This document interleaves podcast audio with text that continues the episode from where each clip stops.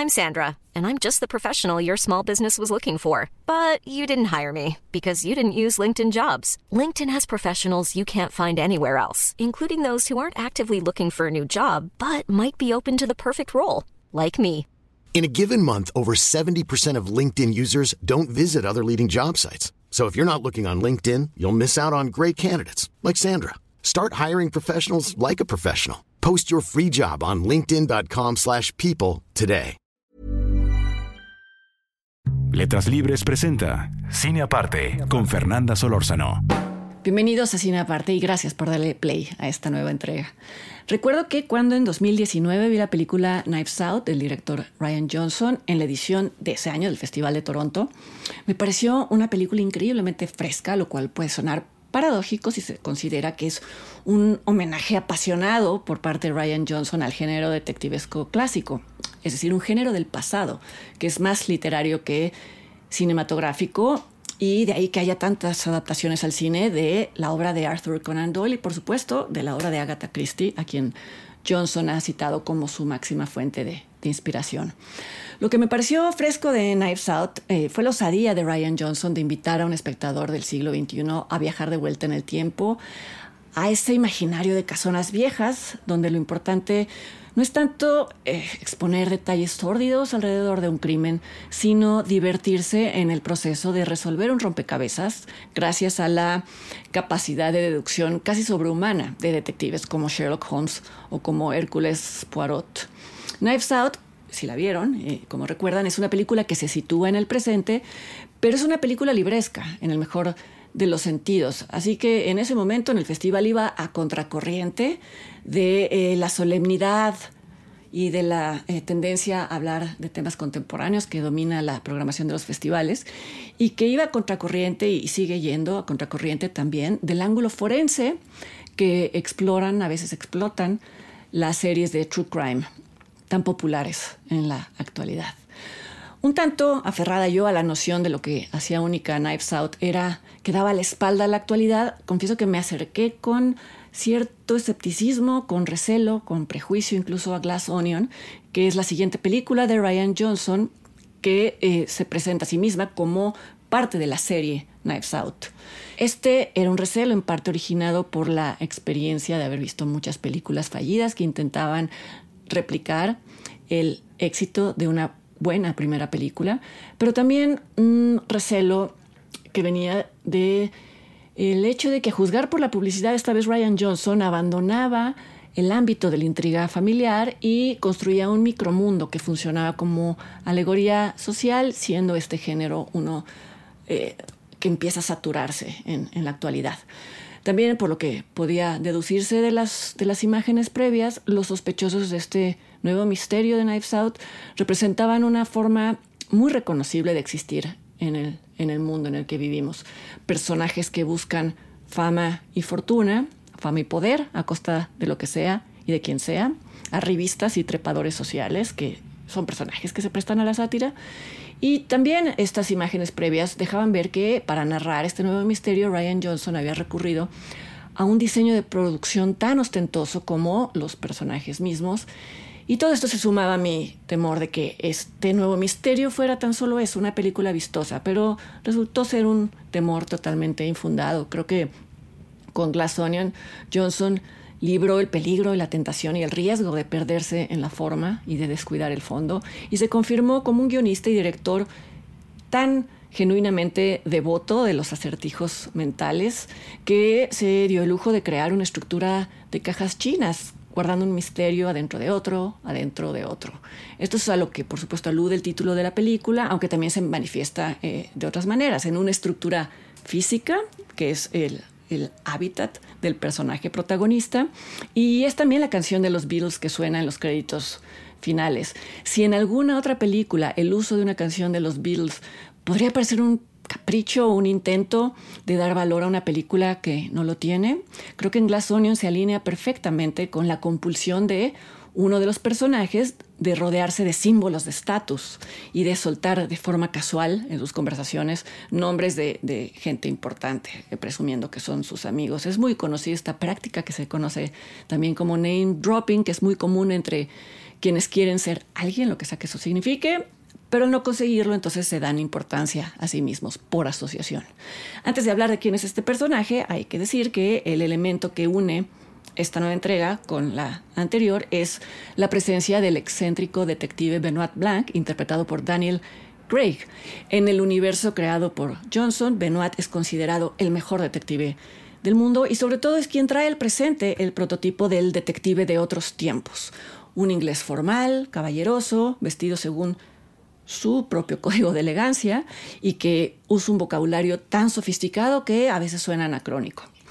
Cuando se estrenó Knives Out, Daniel Craig todavía era la cara de James Bond, así que Benoit Blanc parecía su gemelo atrapado en el tiempo. En Glass Onion, Blanc sigue siendo un personaje excéntrico y extravagante, pero curiosamente esta vez es el personaje que casi puede servir de, de figura de identificación para el espectador, por extraño que esto suene, tan solo porque él se sorprende con los objetos, con las costumbres, con los desplantes del resto de los personajes, que como ya mencioné, eh, son poderosos ya sea de fama o de fortuna, pero están desprovistos de intereses genuinos, de talentos reales o incluso de cultura elemental. Son los llamados nuevos ricos, un término que actualmente podría malinterpretarse y, por ser una crítica a la movilidad social, pero que en realidad simplemente describe la necesidad de presumir posesiones y de presumir un nuevo estatus recién adquirido. El nuevo rico al centro de esta trama es el personaje que describí hace un momento, un billonario llamado Miles Brown, interpretado por Edward Norton, fundador de una compañía de tecnología llamada Alpha y, como ya mencioné, propietario de una mansión en una isla griega privada, por supuesto. Él es el tipo de persona que instala un gong que suena cada hora y que, como menciona casualmente, eh, tiene un sonido diseñado nada menos que por Philip Glass. Al inicio de la película, cinco personajes reciben una caja de parte de Miles. Esta caja contiene una invitación a pasar un fin de semana en su isla, no tanto de vacaciones, sino para participar en un juego que consiste en investigar el hipotético asesinato del huésped, es decir, de Miles mismo, y también de averiguar el motivo del asesinato. Cuando los cinco invitados se reúnen para abordar el yate que los va a llevar a la isla, se sorprenden eh, momentáneamente de ver llegar a Benoit Blanc, pero lo interpretan como un desafío extra de su huésped, en tanto que le da por rodearse de los mejores y de lo mejor. Los invitados al juego de detectives son el científico a cargo de las innovaciones de Alfa, una exmodelo convertida en diseñadora de ropa, una gobernadora antes irrelevante que ahora es una fuerza política, un videobloguero muy criticado pero también famoso por su contenido sexista, y la cofundadora de Alfa, la ex socia de Miles, a quien él expulsó de la empresa después de que ella lo demandara por robo de propiedad intelectual. Cuando llegan a la isla, Miles le explica a Benoit que lo que estas personas, además de ser sus amigos, tienen en común es que tienen ideas disruptivas. A algunos de ellos, este ir en contra de lo establecido les ha causado ciertos problemas, como a la diseñadora y como al videobloguero, pero según Miles, han sido capaces de reinventarse y eso los confirma como personas que ven más allá de lo que ven los demás. Más tarde se va a revelar que lo que en realidad tienen en común es algo mucho menos heroico, es algo más bien indigno. Eh, esto que ellos mismos confunden con audacia es más bien una incapacidad para medir repercusiones, tal y como le dice Benoit a Birdie, que es la diseñadora de ropa interpretada por Kate Hudson, es muy peligroso creer que hablar sin pensar es equivalente a hablar con la verdad. No, no es lo mismo. La presencia del detective Benoit en la isla a quien más desconcierta es al, propio Miles. No fue él quien lo invitó, no fue él quien lo convocó, a pesar de que Benoit dice haber recibido una caja con la invitación. Eh, como la recibieron el resto de los personajes. Todo esto para decir que antes de que comience formalmente el juego del falso misterio, el guion ya planteó por lo menos tres enigmas. ¿Quién invitó a Benoit? ¿Por qué la ex socia de Miles aceptó la invitación del hombre que la traicionó? Y en todo caso, ¿por qué la invitó Miles? No tendría sentido y sería imposible ahondar en el desarrollo de los distintos misterios. Basta decir que Ryan Johnson, a mitad de la película, introduce un, flashback que le permite contar la historia desde una perspectiva distinta, colocando la cámara en ángulos que permiten revelar nuevas verdades y extendiendo diálogos que en un principio habían quedado a la mitad y contaban solo parte de la historia. Creo que lejos de ser una trampa, este cambio de perspectiva es un comentario ingenioso por parte de Johnson sobre el rol del narrador de ficción como autor de un crimen perfecto, en tanto él elige lo que, lo que quiere que vean los demás. Eh, pero el comentario, por lo tanto, va más allá y aplica al mundo real. En algún momento, cuando Benoit eh, desentraña uno de los muchos misterios, les hace, les hace notar a los invitados que eh, ellos creen haber visto algo solo porque el asesino mismo los convenció de que eso fue lo que vieron. Y da vértigo imaginar cuántos de nuestros recuerdos son simplemente versiones de una realidad modificada por alguien más. Compartimos la realidad, pero almacenamos la versión de alguien más. En la entrega anterior sobre She Said, eh, hablaba de cómo una película con tema solemne puede hacerse pasar por película sobresaliente. Creo que Glassonian funciona como contraejemplo. Su retrato de personajes frívolos puede hacer creer algunos que es una película frívola, pero es una película de manufactura impecable. El guion es intachable, no tiene un solo cabo suelto. Tanto Daniel Craig como Edward Norton nos permiten imaginar cómo sería la interacción entre, digamos, Elon Musk y Sherlock Holmes, y los cameos de la película aportan tanto al tema como el argumento mismo y como los personajes. Por un lado están los guiños que hace Ryan Johnson a los amantes del género detectivesco. Por ejemplo, la primera vez que se ve a Daniel Craig, Daniel Craig eh, en su personaje de Benoit Blanc, está en una tina jugando por Zoom un juego de detectives en línea y se puede ver que entre sus contrincantes están Angela Lansbury y Stephen Sondheim. Lansbury, como saben, fue durante casi 12 años, 12 años de hecho, la protagonista de la serie de televisión exitosísima Murder, She Wrote.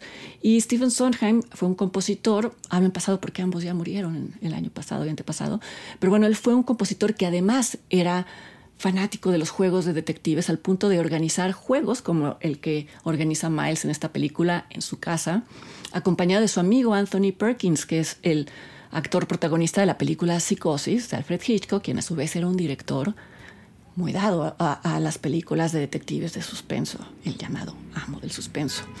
Eh, otro gran momento de la película, de los cambios de esta película, eh, se da cuando la superficial Birdie, la diseñadora eh, de modas, quiere identificar una melodía clásica, quiere, quiere que Shazam le diga qué es lo que está oyendo, y un caballero muy amable se le acerca para decirle que se trata de una fuga de Bach. ¿Está seguro? le pregunta ella con la arrogancia que la caracteriza. Este caballero le dice que sí. Este caballero no identificado es el violonchelista Yo-Yo Ma. O bien se puede ver a Serena Williams en una pantalla en una pared del gimnasio de Miles porque ha sido contratada como su entrenadora de fitness, porque, ¿por qué no? Si la puede pagar. Y varios ejemplos más. Creo que la forma en la que Ryan Johnson integra en esta película cameos y referencias para caracterizar a sus personajes es la capa más ingeniosa y más disfrutable de esta cebolla de cristal que puede verse en la plataforma Netflix. Y yo los invito para que me acompañen la siguiente semana aquí a otra entrega de cine aparte. Hasta entonces.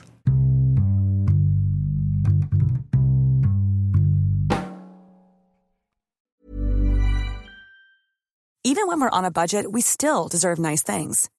Quince is a place to scoop up stunning high-end goods for 50 to 80% less than similar brands. They have buttery soft cashmere sweaters starting at $50, luxurious Italian leather bags, and so much more. Plus, Quince only works with factories that use safe, ethical, and responsible manufacturing. Get the high-end goods you'll love without the high price tag with Quince. Go to quince.com/style for free shipping and 365-day returns.